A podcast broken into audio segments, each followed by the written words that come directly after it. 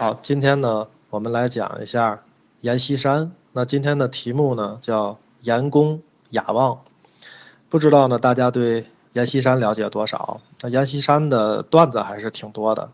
比如说呢，说阎锡山小的时候，他的小名叫万喜子，然后呢，到这个这个朋友家借钱呢，借不到，于是呢，提着这个盒子呢，卖饼子。遇到人呢，就小声的问：“您买饼子吗？”那日后呢，他发达了，有人就给他编了个俏皮话，叫做“万喜子卖饼子，不敢吆喝”。那包括呢，还有这个天津的相声演员给阎锡山编的段子，说他看见踢足球的，那么十个人抢一个球，说明天给他们一人买一个，啊，这都是我们听过的一些关于他的笑话。事实上呢，阎锡山。应该算得上一个十九世纪八零后的佼佼者。那，他出生呢，在一八八三年，比蔡锷小一岁。然后呢，他是这个二十二岁就加入了同盟会，登上了政治舞台。二十八岁呢，辛亥革命爆发的时候，他担任了山西省的都督。阎锡山呢，在一九零四年，他二十一岁的时候就赴日本留学。然后呢，在一九零九年，五年之后，那么从日本陆军士官学校毕业。然后呢，这个年轻人的命运是非常的奇特的，因为当时呢，山西处于北洋军阀势力的觊觎之中，阎锡山呢必须得周旋于袁世凯、黎元洪、曹锟、吴佩孚、段祺瑞、张作霖等人这些人之间，所谓叫做备受风云险恶之苦。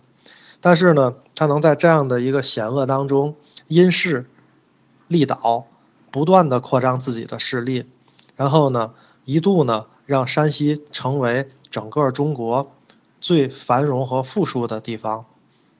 那他独揽这个山西的军政大权四十年，称他为山西王是当之无愧的。蒋介石呢，毛泽东其实都是对他抱有敬意的。因为蒋介石当年就在一次国民党的高级部干部会议上讲说：“我们呀，以前学苏联、学美国、学德国都失败了，现在呢还不如人家阎阎锡山在山西的办法好。今后我们不如就学阎锡山好了。”那这是一个。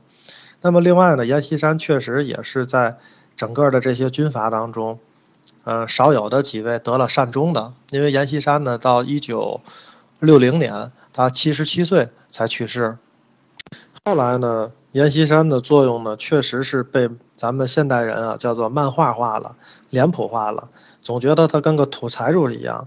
其实呢，阎锡山当时呢，在整个的山西给一千一百万人带来了繁荣，而且他又不嗜好女人、酒和鸦片，甚至对金钱也没什么感觉。当然他很抠啊，后面我们会讲到阎锡山其实是非常的抠的。但是呢，他对什么呢？他对修道路，然后呢，纺织工业。包括呢，组建部队，维持地方秩序，包括发展优良的牛马、耕具、家禽，这些东西能给他们山西本土的乡亲们带来直接好处的事物是非常感兴趣的，所以他绝对不是一个政治的投机客。那阎锡山的他的事迹言行，其实是有待于我们去挖掘的。当然，阎锡山呢，肯定也不是自一开始的时候。就如此的成熟，包括叫做什么，呃，老成持重嘛，能够去以这个地方的责任为己任。他呢也是确实是吸取了经验教训，包括呢他的这些经验教训给他带来了像灭顶一样的灾难。那包括他跟蒋介石去争权的时候失利之后，险些保不住他在山西的地位。那么当然后来呢，他所奉行的呢叫三不二要主义。三不呢是不入党。不问省外之事，不为个人权力用兵。那二要呢，就是要服从中央的命令，要保卫地方的治安。民国呢成立之后的二十个年头里，阎锡山呢为山西带来了稳定和繁荣。当时呢，河南、山东、河北好多的灾民啊，大量的涌入山西。那阎锡山呢，在多次拒绝军阀混战的情况下。确实给山西维持了数年的和平和安定。当时呢是这个北京政府的许世英给阎锡山一句特别高的评价，叫做“都督阎公之雅望，晋国天下莫强言”。当然，都督阎公呢，雅望就是今天我们题目里讲的叫阎公雅望嘛。那晋国天下莫强焉，因为山西以前其实自古战国的时候是属于晋国的国土嘛，所以都督阎公之雅望，晋国天下莫强焉。所以阎锡山呢比较牛的就是他能够用这个叫做治国之策去治理山西这么一个省。那他干过什么呢？咱首先说教育，教育方面呢，当时他的学校里面的功课学是学四年，学什么呢？学修身、国文、算术、体操、画图、手工，然后呢还学算盘、记账、写信。稍有钱的呢，就接着学；没钱的就学这些东西。回去了，基本上也能找份工作。当时呢，在山西每一万人里面，小学生就有两百九十名。这个数字其实在当时已经是各省之首了。那么到一九二四年的时候呢，山西适龄的儿童入学率每年能到百分之八十以上。这是关于教育。那这些学生们呢，学四年之后基本上就能就业了。如果他们愿意的话，这点技能呢，就够他们安身立命了。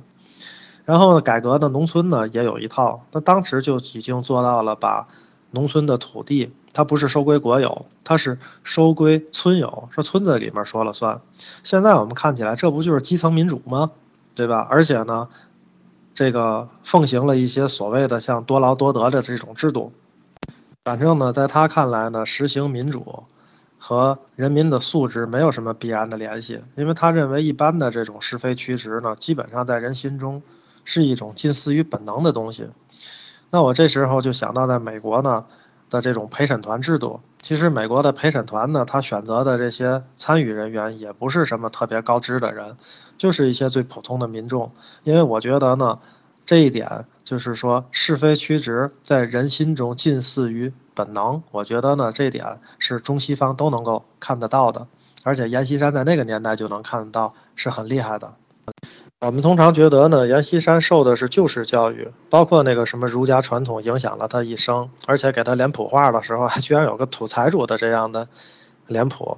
其实这个挺局限的，因为当时呢，阎锡山呢就是对这个异端学说呀，什么共产主义，也是这个很留意的。当时他还请了俩人在家里帮他翻译《资本论》，然后呢，这两个研究学者呢就成为了什么托派的代言人。他的说法很干脆，他说托派的说法咱也听听嘛。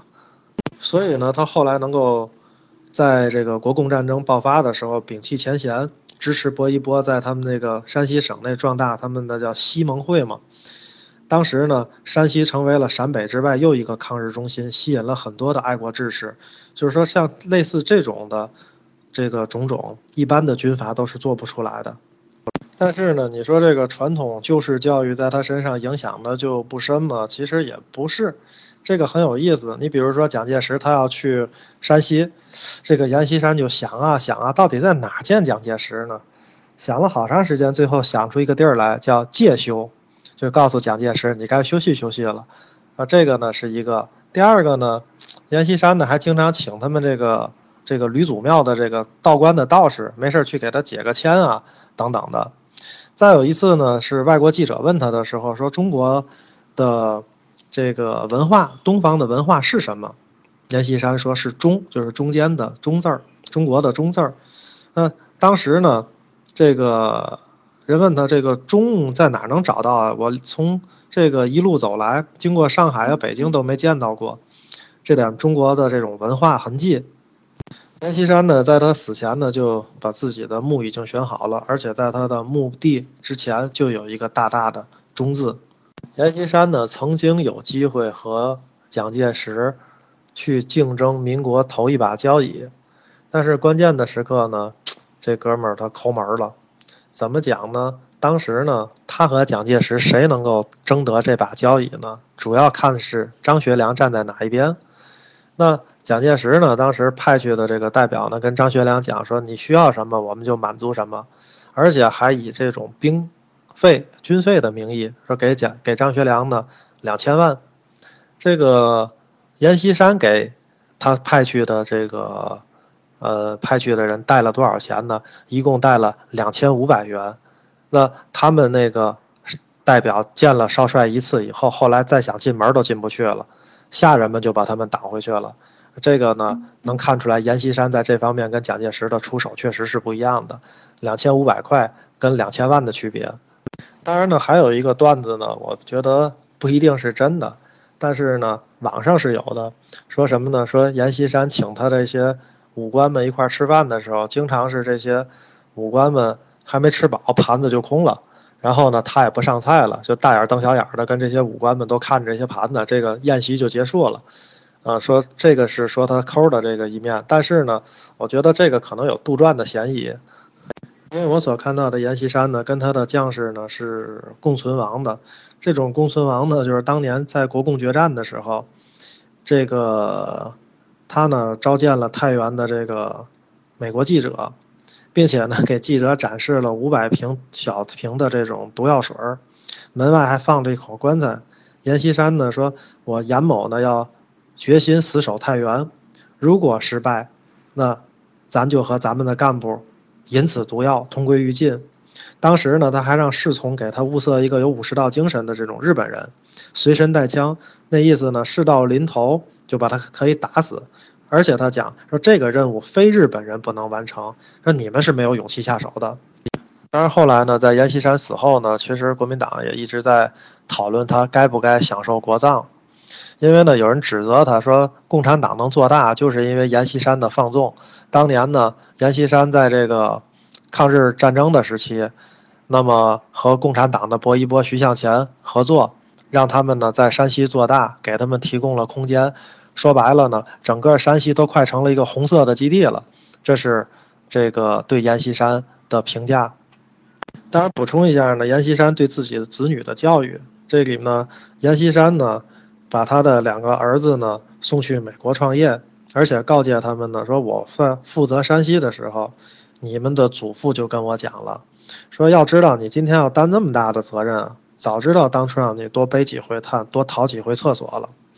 那现在呢，你才知道生活的困难和工作的艰苦，而且呢，那他讲呢，你们两个人，对吧？他的两个孩子，你们生长在衙门里，根本就不知道生活的困难，工作的艰苦。